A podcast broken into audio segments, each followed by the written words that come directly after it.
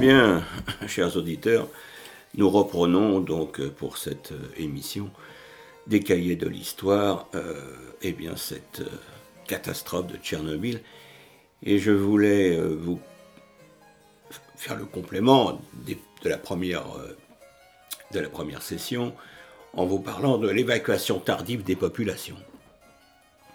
Alors vous avez écouté déjà un, un message d'évacuation diffusé à Pripyat, la petite commune située à quelques kilomètres de la centrale, et le 26 avril 1986, eh bien la population locale n'est pas prévenue de l'accident et poursuit ses activités habituelles sans prendre de précautions particulières. Les autorités soviétiques considérant que la panique est bien plus dangereuse que la radioactivité. Alors les habitants de Pripyat, à 3 km donc de Tchernobyl, ne sont pas immédiatement informés de la gravité de la situation. Et ils vivront une journée comme les autres, envoyant leurs enfants à l'école, les emmenant jouer au square, et ils ne seront évacués que 30 heures après l'accident, vous imaginez 30 heures, et après Piat, toujours, dans cette commune, eh bien 900 élèves âgés de 10 à 17 ans eh bien, participent à un marathon de la paix qui fait le tour de la centrale nucléaire. L'évacuation débute le 27 avril à 14h et les 49 360 habitants de Pripyat sont les premiers concernés. Alors, euh, au début du mois de mai, les 115 000 personnes habitant dans un rayon de 30 km autour du site sont évacuées aussi, opération qui se poursuit jusqu'à la fin du mois d'août et chaque évacué reçoit une indemnité de 4000 roubles par adulte et 1500 roubles par enfant. Les évacuations touchent au total environ 250 000 personnes euh, des États de Biélorussie, de Russie et d'Ukraine. Quatre zones de contamination radioactive décroissantes sont définies ainsi et deux d'entre elles ne sont pas évacuées, mais les habitants disposent d'un suivi médical et de primes de risque. Alors, dans les premières heures qui suivent la catastrophe, l'opacité créée par les différents échelons administratifs est totale. Mikhail Gorbatchev, secrétaire général euh, du comité central du Parti communiste de l'Union soviétique, n'est informé officiellement que le 27 avril. Et avec l'accord du Politburo, eh bien, il est forcé de faire appel au KGB pour obtenir des informations fiables. Le rapport qui lui est transmis parle d'une explosion, de la mort de deux hommes, de l'arrêt des tranches 1, 2 et 3. Et les rapports faits aux dirigeants soviétiques sont entourés d'un luxe de précaution oratoire. Le 28 avril au matin, un niveau de radioactivité anormal est constaté à l'étranger dans la centrale nucléaire de Forsmark, en Suède, qui entraîne l'évacuation immédiate de l'ensemble du site par crainte d'une fuite radioactive interne. Mais les premières analyses montrent que l'origine de la contamination est extérieure à la centrale et vient de l'Est. Et l'après-midi du même jour, l'agence France Presse rapporte l'incident. Alors à partir de ce moment, toutes les hypothèses sont formulées par les médias occidentaux, mais les informations arrivent au compte-gouttes l'agence de presse TASS parle le 29 avril d'un accident de gravité moyenne survenu à la centrale nucléaire de Tchernobyl, le premier de cette nature, citant le Conseil des ministres de l'URSS. Alexandre Yashko, le Premier ministre ukrainien, affirmera finalement eh bien, que les autorités de Moscou n'ont été mises au courant de la pleine gravité de la catastrophe que 48 heures après les fêtes. Et en même temps, les photos satellites du site de la centrale fournissent les premières images de la catastrophe. Alors pour euh, Gorbatchev, la catastrophe constitue effectivement la première mise en œuvre de la politique de glasnost. Glasnost qui signifie en français transparence. Et euh, cette nouvelle politique, présentée au cours du 27e congrès du Parti communiste d'Union soviétique, euh, a rencontré de fortes oppositions. Et dans son esprit, l'accident constitue un nouvel argument fort en faveur de réformes profondes.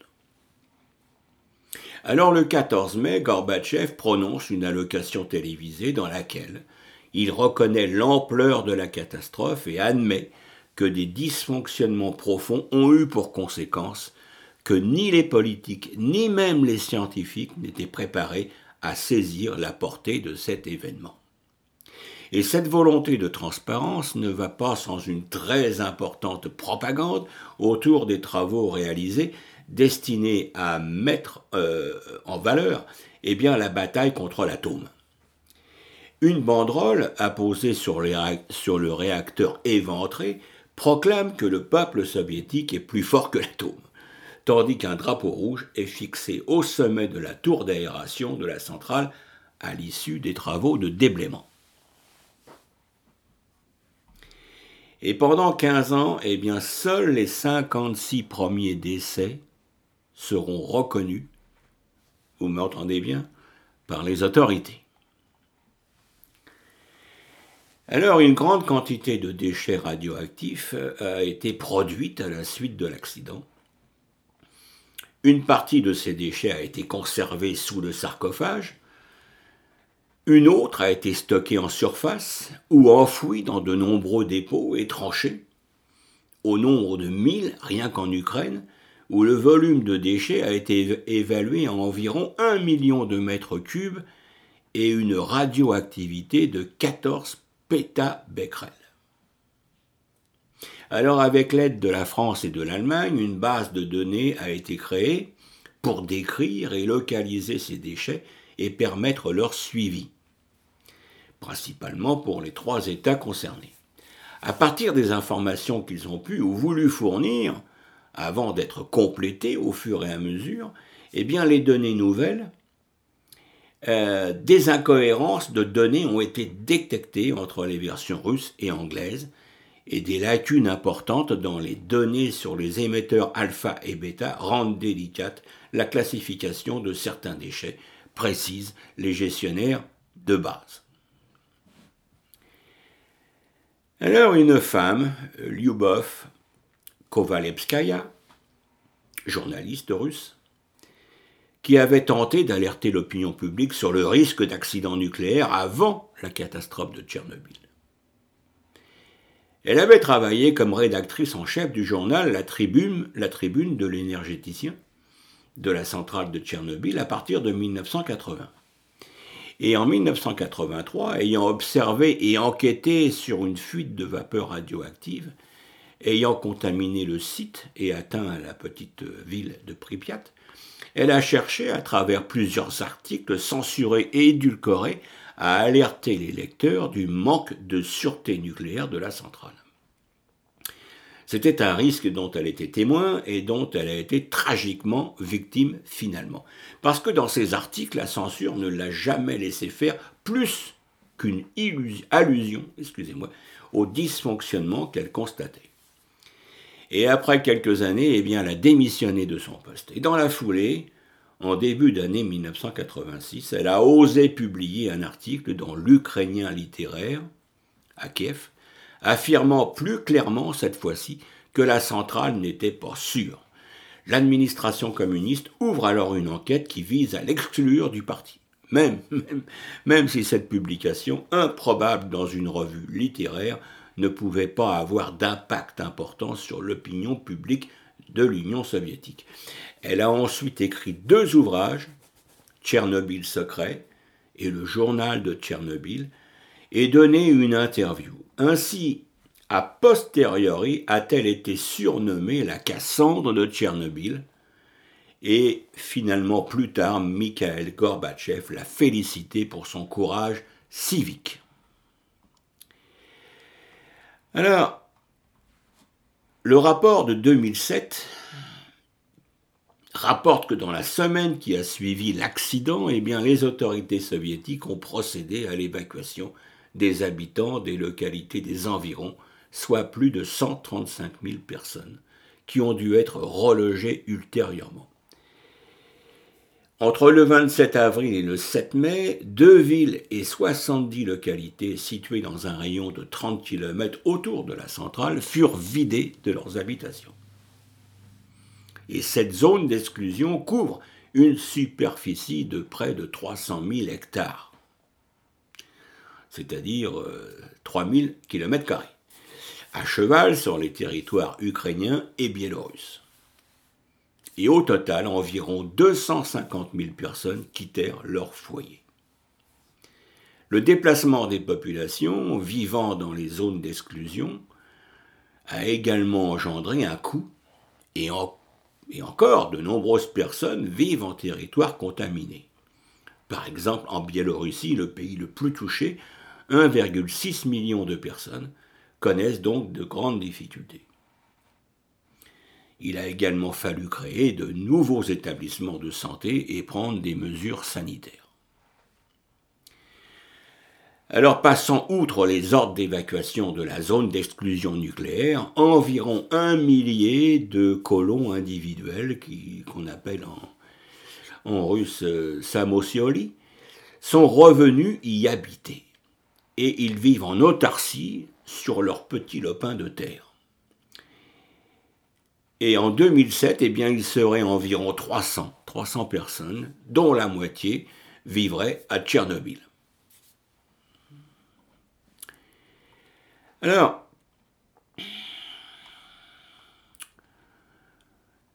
en dehors des zones concernées autour de la centrale, dans le reste de l'Europe, le passage des nuages radioactifs est multiple conduit à une hausse détectable de la radioactivité. Mais la population a été exposée à moins de 10 MSV, c'est-à-dire 2 à 4 fois la dose moyenne annuelle reçue par la radioactivité naturelle.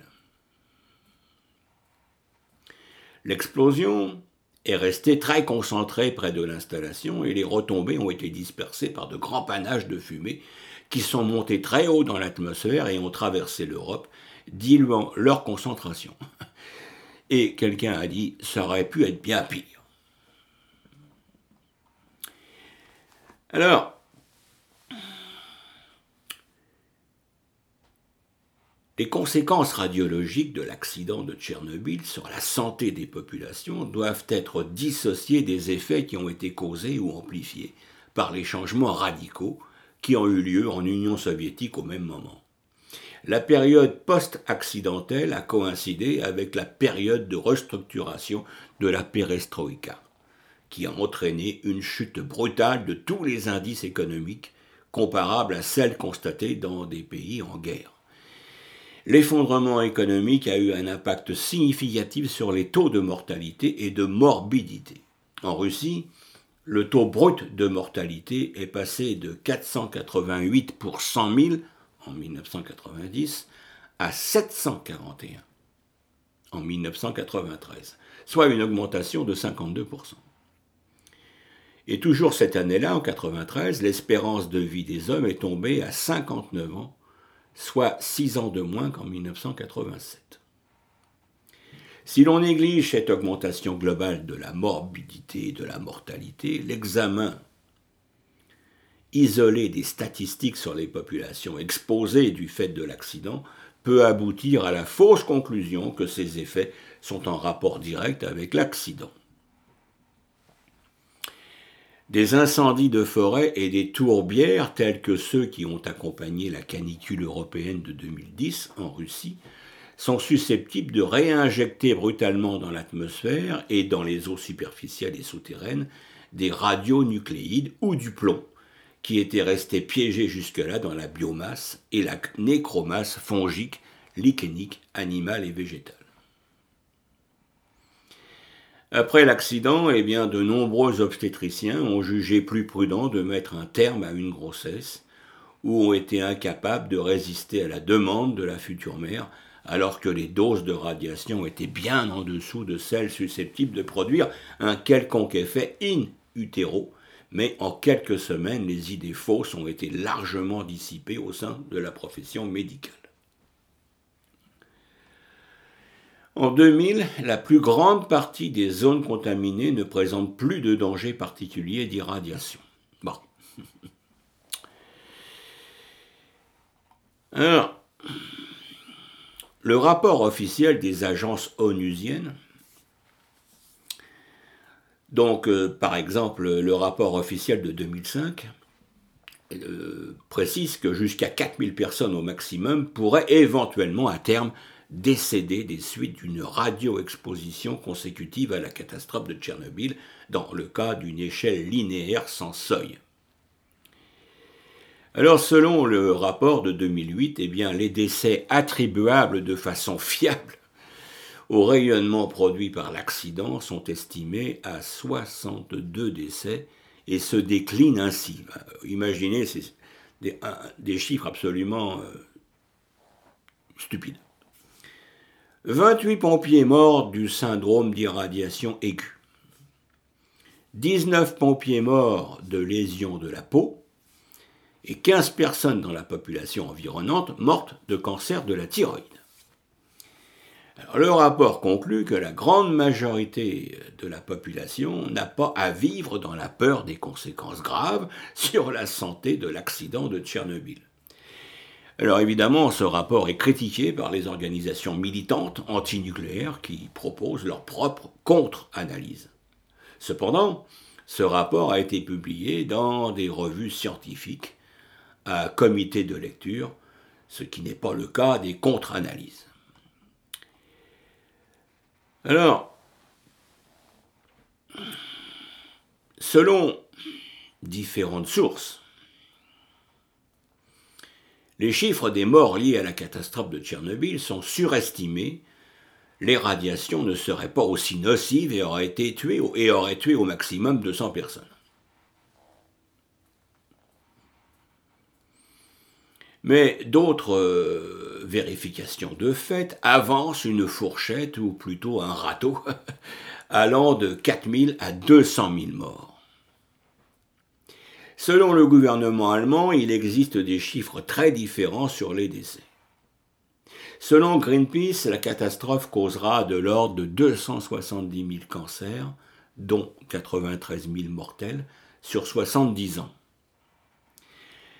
Selon une, autre source, plus de 112 000 liquidateurs auraient décédé de cette association euh, aurait décédé, excusez-moi, et cette association prévoit de 240 000 nouveaux cas de cancer en Europe d'ici 2056.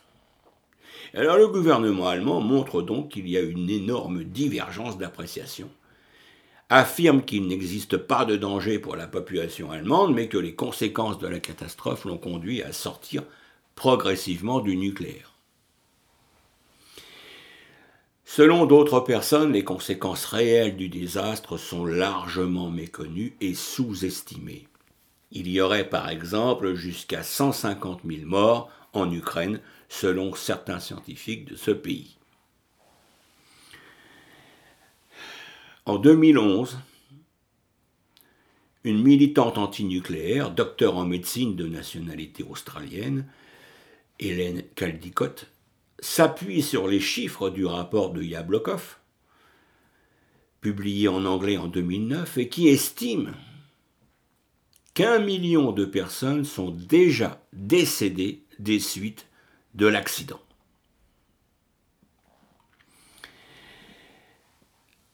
Alors après l'accident, eh euh, un projet de construction d'une centrale nucléaire en Crimée a été abandonné et la catastrophe a accéléré la recherche sur les réacteurs RBMK et leur modernisation. Elle a également mis en évidence la nécessité d'une enceinte de confinement autour des installations dont l'efficacité avait été pleinement démontrée lors de l'accident de la centrale nucléaire de Three Mile Island aux États-Unis. Le 15 décembre 2000, eh bien, la dernière tranche encore active de la centrale de Tchernobyl a été arrêtée définitivement sous la pression de l'Union européenne et en échange d'aide financière. Alors depuis sa construction, l'eau et la neige s'infiltrent dans le premier sarcophage. Le béton a souffert de la radioactivité et la structure a été bâtie sur des fondations préexistantes ou sur des structures instables dont l'état n'est plus connu avec précision et est aujourd'hui absolument invérifiable car non accessible à cause de la radioactivité. En 1997, la communauté internationale jugeait qu'une intervention sur le site de Tchernobyl était nécessaire. Et il s'agissait de stabiliser le premier sarcophage, celui mis en place en 2005, préparer le site à l'édification d'un nouveau sarcophage et procéder à sa construction.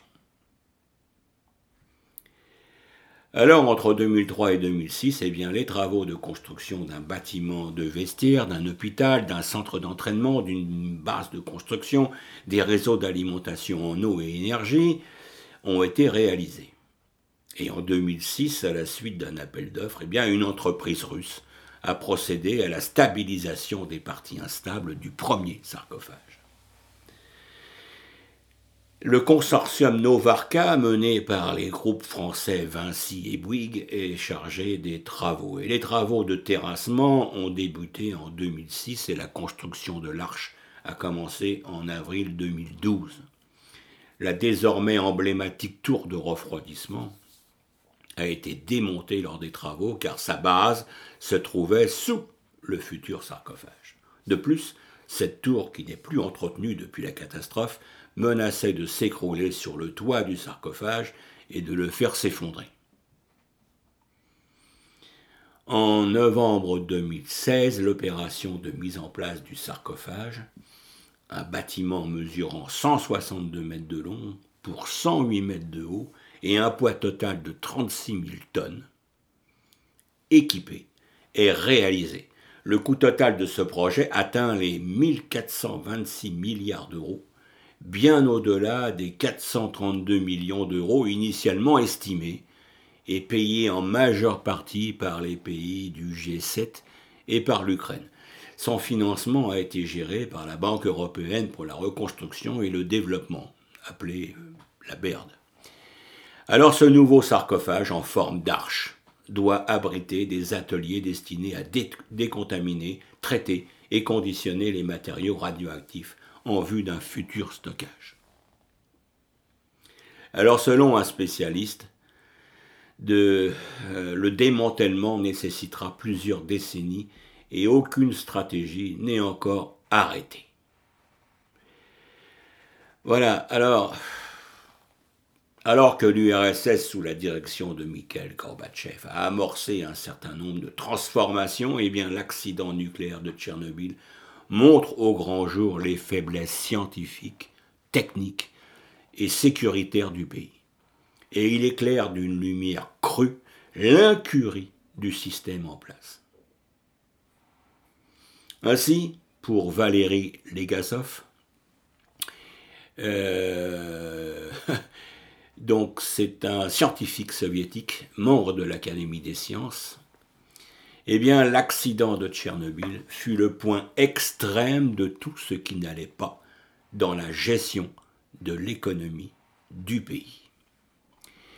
Eh bien voilà, euh, chers auditeurs, ce que je pouvais dire sur cet euh, accident euh, terrible, cet accident nucléaire, qui est, si je ne m'abuse, le troisième après Three Mile Island, Fukushima aussi au Japon, et puis Tchernobyl en Ukraine.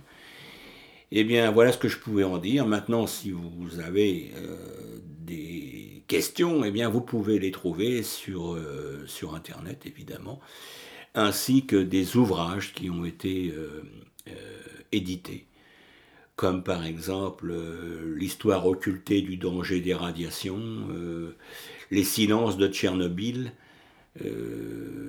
Tchernobyl, Retour sur un désastre, etc. Donc, vous pouvez trouver tous ces livres euh, euh, sur Internet. Eh bien, chers auditeurs, je vais vous laisser sur cette, sur cette impression.